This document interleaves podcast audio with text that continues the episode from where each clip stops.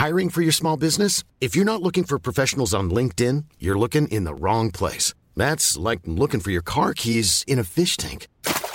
LinkedIn helps you hire professionals you can't find anywhere else, even those who aren't actively searching for a new job but might be open to the perfect role. In a given month, over 70% of LinkedIn users don't even visit other leading job sites. So start looking in the right place. With LinkedIn, you can hire professionals like a professional. Post your free job on linkedin.com slash people today.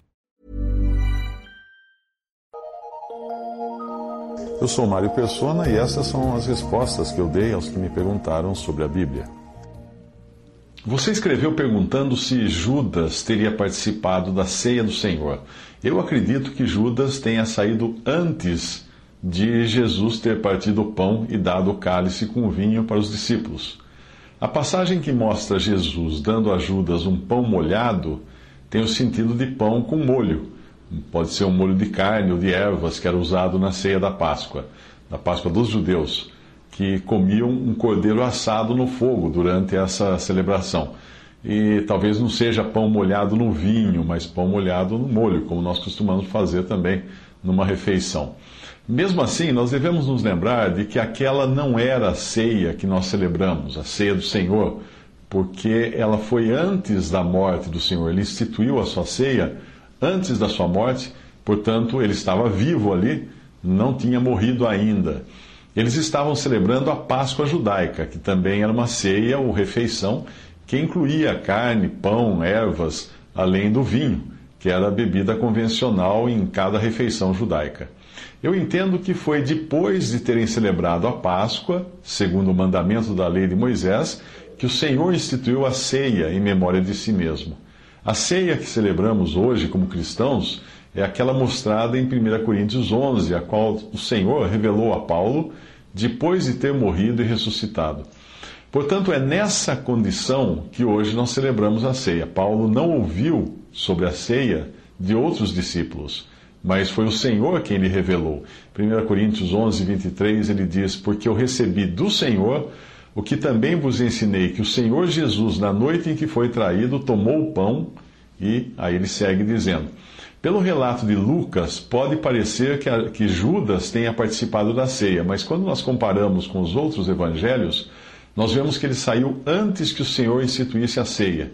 Uma das particularidades do Evangelho de Lucas é que ele reúne os eventos numa sequência moral e não cronológica. Já Mateus, já o Evangelho de Mateus, agrupa os eventos de uma forma dispensacional. João, apesar de não descrever a ceia, dá a entender que Judas deixou o local antes. Em João 13, 21 a 30, diz assim: Tendo Jesus dito isto, turbou-se em espírito e afirmou, dizendo: Na verdade, na verdade vos digo que um de vós me há de trair.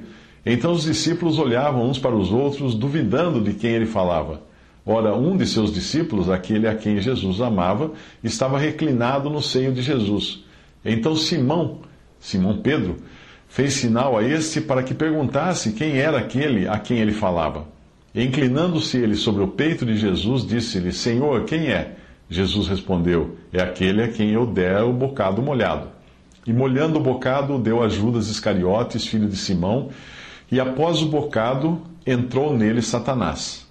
Disse, pois, Jesus: O que fazes, faze-o depressa. E nenhum dos que estavam assentados à mesa compreendeu a que propósito lhe dissera isto, porque, como Judas tinha a bolsa, pensavam alguns que Jesus lhe tinha dito: Compra o que nos é necessário para a festa, ou que desse alguma coisa aos pobres. E tendo Judas tomado o bocado, saiu logo, e era já noite. No versículo 2 desse capítulo, embora algumas traduções tragam e acabada a ceia, tendo o diabo posto no coração de Judas Iscariote, filho de Simão que o traísse, etc., ah, na Almeida corrigida, essa versão, uma tradução mais correta seria a que você encontra em outras versões, como a Almeida atualizada, a versão de John Nelson Darby, a versão Ave Maria, a versão da Sociedade Bíblica Britânica, da CNBB, NVI, Nova Versão Internacional, etc.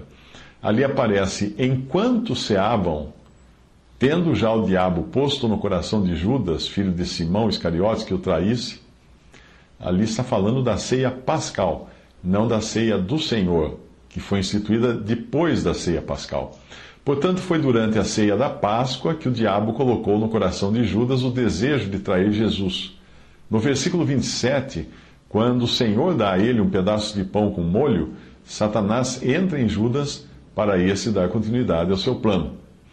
Entre o momento de, em que Satanás insinuou a Judas, no versículo 2, e o momento em que entrou nele, no versículo 27, houve um tempo para que Judas repelisse tal insinuação. E para nós isso também é um alerta: o pecado só se consuma depois de ter sido insinuado no nosso coração. Sempre existe um período em que nós temos a oportunidade de repelir a tentação. 1 Tessalonicenses 5, 22, abstende-vos de toda aparência ou toda forma do mal. Tiago 1, de 12 a 15, bem-aventurado o homem que suporta a tentação, porque quando for provado, receberá a coroa da vida, a qual o Senhor tem prometido aos que o amam. Ninguém sendo tentado, diga, de Deus sou tentado, porque Deus não pode ser tentado pelo mal e a ninguém tenta. Mas cada um é tentado quando atraído e engodado pela sua própria concupiscência. Depois, havendo a concupiscência concebido, dá à luz o pecado, e o pecado sendo consumado, gera a morte. João 13,30 E tendo Judas tomado o bocado, saiu logo, e era já noite. Foi só depois de terminarem a refeição, ou ceia da Páscoa, que o Senhor instituiu a ceia do Senhor. Em Mateus 26, 26, Marcos 14, 22, Lucas 22, 21. O fato de você encontrar em Marcos 14, 23 a palavra todos não apresenta qualquer dificuldade se nós entendermos que Jesus estava falando, dos que ficaram no aposento. Eles estavam à mesa em meio à ceia da Páscoa, quando o Senhor pegou um pedaço de pão, molhou provavelmente numa tigela com molho de carne ou de ervas e o deu a Judas. O pão não foi necessariamente, como eu já disse, molhado em vinho, como alguns costumam dizer, mas Jesus fez o que todos nós estamos acostumados a fazer numa refeição em que há algum molho ou tempero. Porém, mesmo que tivesse sido uh, molhado em vinho, isto não, não iria querer dizer que a participação na ceia do Senhor, de Judas na ceia do Senhor, uh, a qual é celebrada com a separação distinta entre pão e vinho. Não se molha o pão no vinho na ceia do Senhor. Primeiro o pão é partido e comido, depois o vinho é bebido do cálice e não de um pão molhado.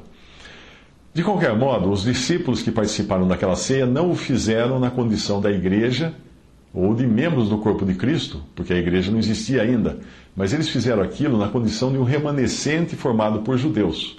A igreja só seria formada em Atos 2, e o seu significado seria revelado apenas mais tarde, primeiramente ao apóstolo Paulo.